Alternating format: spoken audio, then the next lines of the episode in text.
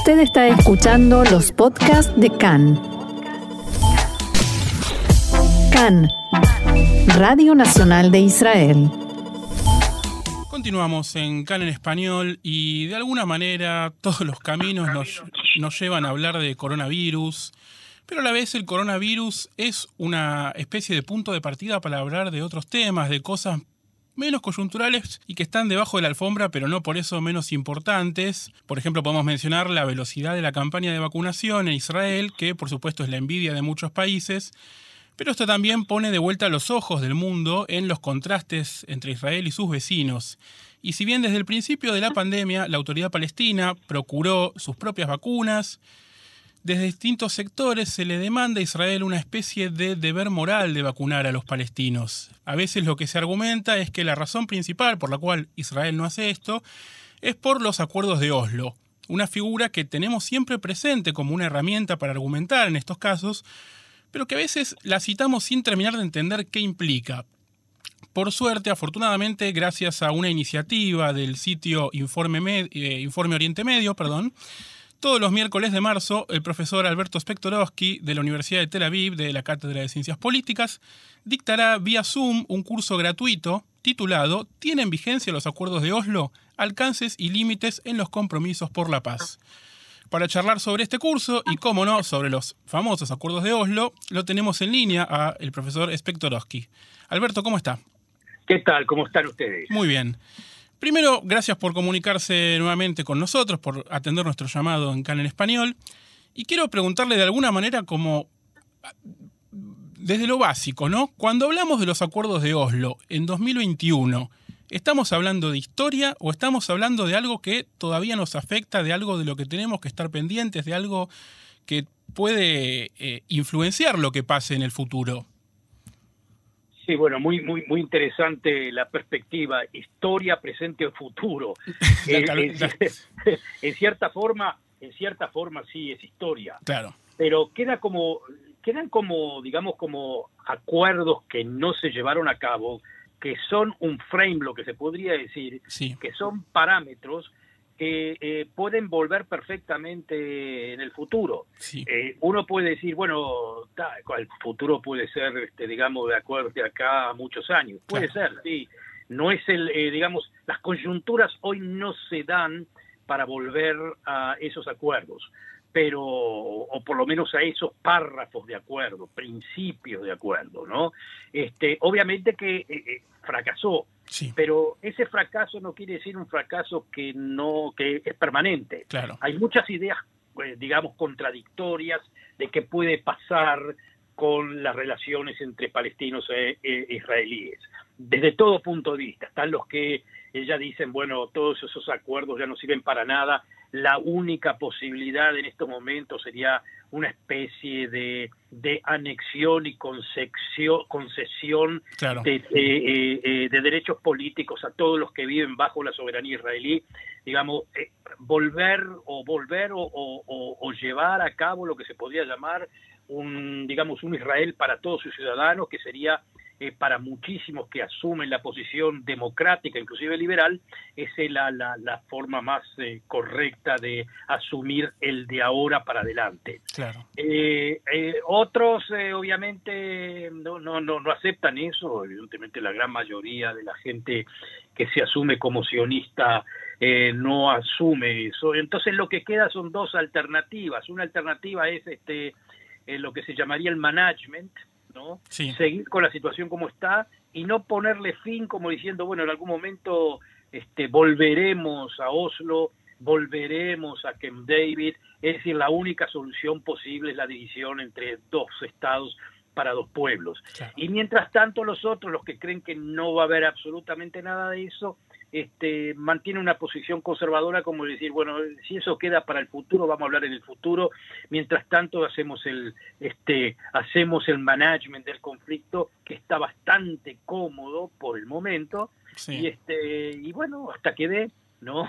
Pero cierto que para la gran mayoría de la gente, esos acuerdos mm, ya no son historias, son prehistorias. Claro, claro, claro, exactamente. Y hablando tal vez desde el presente, pero más hacia el futuro, eh, si bien todavía no hubo ningún tipo de anuncio al respecto, más allá de alguna generalidad, y de hecho lo que prima en esta semana es el silencio entre Washington y Jerusalén, es lo que, lo que se habla es el silencio justamente. Esta nueva administración demócrata es una especie de esperanza, si se quiere, para retomar la senda de la solución de dos estados. ¿Cree usted que va a haber algún avance en los cuatro años que siguen, o ocho si Biden relige? Y de avanzar, digamos, o de tratar de retomar ese camino, ¿la base sería de alguna manera Oslo o el acuerdo del siglo o ese intento, como se lo llamó, digamos, ¿no? Por, por respetar el nombre de lo que propuso Trump hace un año atrás. Sí, sí, también muy buena, muy buena pregunta porque son como que se dice dos posiciones contrarias, pero que pueden llegar a ser complementarias. Eso es lo que me parece que va a intentar ah, la administración Biden.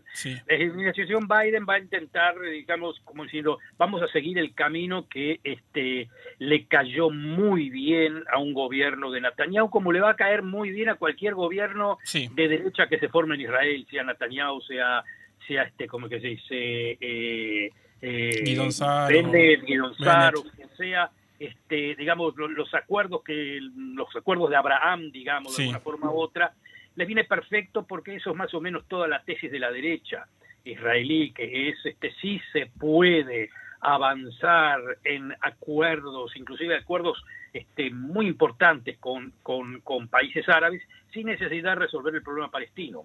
Pero por el otro lado, este, eh, yendo por esa variante, también se puede llegar a, digamos, a crear un ambiente que permita también volver a una negociación con los palestinos. Este, obviamente no me cabe ninguna duda de que si es Netanyahu o cualquier gobierno de derecha, este, van a intentar de, destruir cualquier otra opción que no sea la de simplemente este, seguimos adelante con los países árabes y sobre autodeterminación palestina ni, ni, ni hablamos. Claro pero como ya te digo, este, no, no es algo tan imposible de pensar o de imaginar que la administración de Biden quiera meter ese elemento también por la puerta de atrás, como diciendo vamos a seguir con los este, tratados eh, de Abraham y todo eso perfecto, y al mismo tiempo este, vamos a tratar de resolver el problema angular que pasó de ser problema angular a un problema eh, acompañante ¿no? Como que no sea el problema central, pero inclusive como problema no central merece ser tratado. Claro, este, sería, una manera pragmática también de encararlo, ¿no? Encontrar un punto medio entre, entre Oslo y entre las fronteras eh, más, más contiguas y lo que está pasando ahora y la, la visión esta más globalista o más con más acuerdos de Israel con los el resto de los aliados árabes. Exactamente, sería eso. A mí me parece, este, a mí me parece, digamos, con los con los eh, con los datos que tenemos hasta ahora que no va a prosperar y por una, una ayuda que tiene el, gobierno israelí, cualquier gobierno israelí, que es que son los palestinos mismos. Claro. Este, ¿En qué sentido? Que eh, los palestinos para entrar en una nueva negociación tienen que bajar mucho los precios de ellos, que son precios que ellos consideran minimalistas. Claro. ¿Eh? Entonces, este, si tienen que conceder su asunto de Jerusalén, sobre la ley del retorno, sobre inclusive sobre ciertos elementos de fronteras seguras, este, no, no sé si que los, pero creo que los palestinos que no pudieron hacer ese paso antes, este, lo puedan hacer ahora. Este, lo que pasa que obviamente que ahora les van a venir como, como, como se dice con prácticamente con un revólver sobre la sien, como diciendo es la última oportunidad. Este, eh, pero realmente eh, no, no, no, sé si los palestinos van a poder dar ese paso. Claro, a eso venía mi siguiente pregunta, por supuesto, sobre los palestinos, ¿no? Que es siempre la, la parte más difícil de la negociación, tal vez, que en este caso parecen querer estar haciendo los deberes porque anunciaron y están preparando elecciones, aparentemente jamás y Fatah se van a poner de acuerdo, después hay que ver qué pasa con esto, ¿no? Pero ¿cuánto termina dependiendo de ellos, ¿no? Más allá de Israel y la voluntad que tenga de negociar o no y de las terceras partes. Sí, sí, no, por supuesto. Yo, a mí no me, lo que digo no importa eh, que hagan los deberes y los pueden hacer y pueden este, inclusive democratizarse de la forma que quieran, pero cuando llega al momento clave, desde el punto de vista de ellos, y no tengo crítica hacia el punto de vista de ellos, porque es el punto de vista de, de lo que fue siempre este, el, la resolución del problema palestino desde, la punta desde el punto de vista palestino.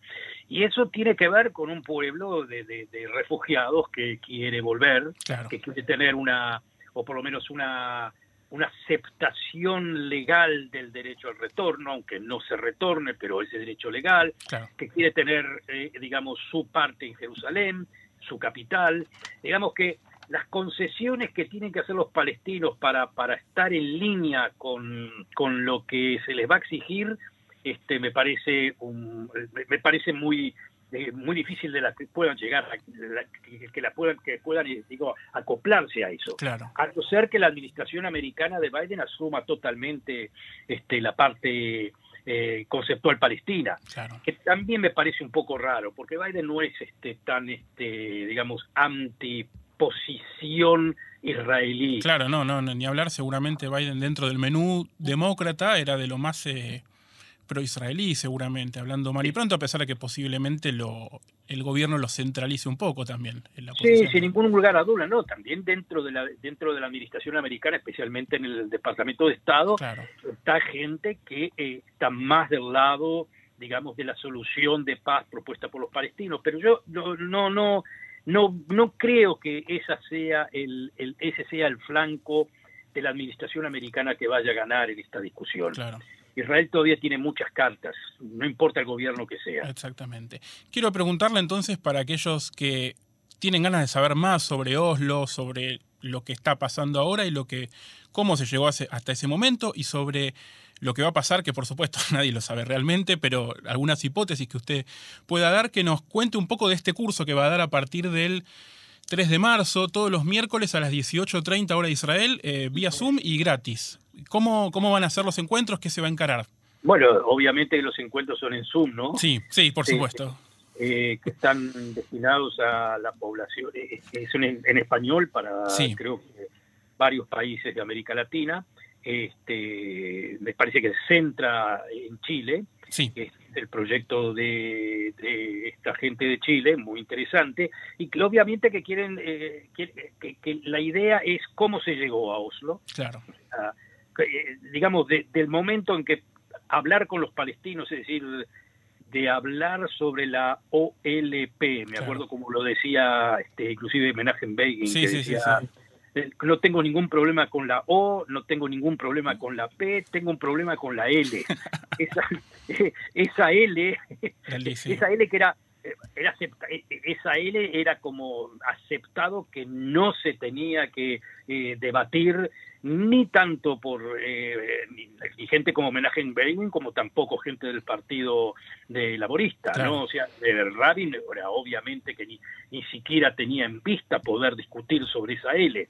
O sea que aceptar el concepto de la OLP como representante de unas exigencias o por lo menos unas proposiciones palestinas que siempre vimos como proposiciones que estaban fuera de todo menú, bueno, eh, eso fue lo que logró legitimizar Oslo, Claro. ¿no? A- a, eh, digamos, lograr eso para nosotros, eh, para los que fueron a Oslo en esos momentos, este, el, de- el doctor Pundak y, en fin, todos los que todos los que empezaron esa negociación muy en secreto, ¿eh? Era porque entendían que era muy difícil de deglutir ese asunto de que están discutiendo con representantes de la OLP. Claro. Y luego de logrado eso, luego de que hasta Rabin puso la firma de que, bueno, de- inclusive de muy mala gana, ¿no? Sí, sí, sí, no, Pero- claro, ni hablar. Pero que vamos para adelante con eso, este eh, mucho público israelí, el, como sería el campo de la paz de Israel, aparentemente pensó que ya estaba todo hecho, que eso era la valla, la valla más importante de superar y que de aquí en adelante todo era, era este, digamos, un jardín de flores. Pero nos encontramos de que, bueno, ese fue el comienzo de un jardín de espinas más que de flores. Ni ¿no? hablar, ni hablar. Y la- basta con mencionar que lo estamos analizando como preguntándonos si es historia o no, como algo que todavía está vigente y es una discusión que con heridas que todavía están abiertas y con muchos frutos que puede llegar a dar. Exacto. Alberto, quiero agradecerle nuevamente. Eh, hablamos con Alberto Spektorowski, profesor de la Universidad de Tel Aviv de la Cátedra de Ciencias Políticas, y queda hecha la invitación entonces para este curso sobre los acuerdos de Oslo, historia, cuán vigente es y hacia dónde puede avanzar, organizado por Informe Oriente Medio. Para más información, entren a orientemedio.news y ahí pueden anotarse. Esto va a ser los miércoles de marzo a las 18.30 hora de Israel y repito, lo más importante, que es gratis. Muchas gracias Alberto y esperamos hablar con usted con buenas noticias sobre acuerdos, Oslo y negociaciones, que sé que es difícil, pero uno nunca pierde la esperanza. Bueno, encantado, encantado de hablar con ustedes. Hasta luego. Hasta luego.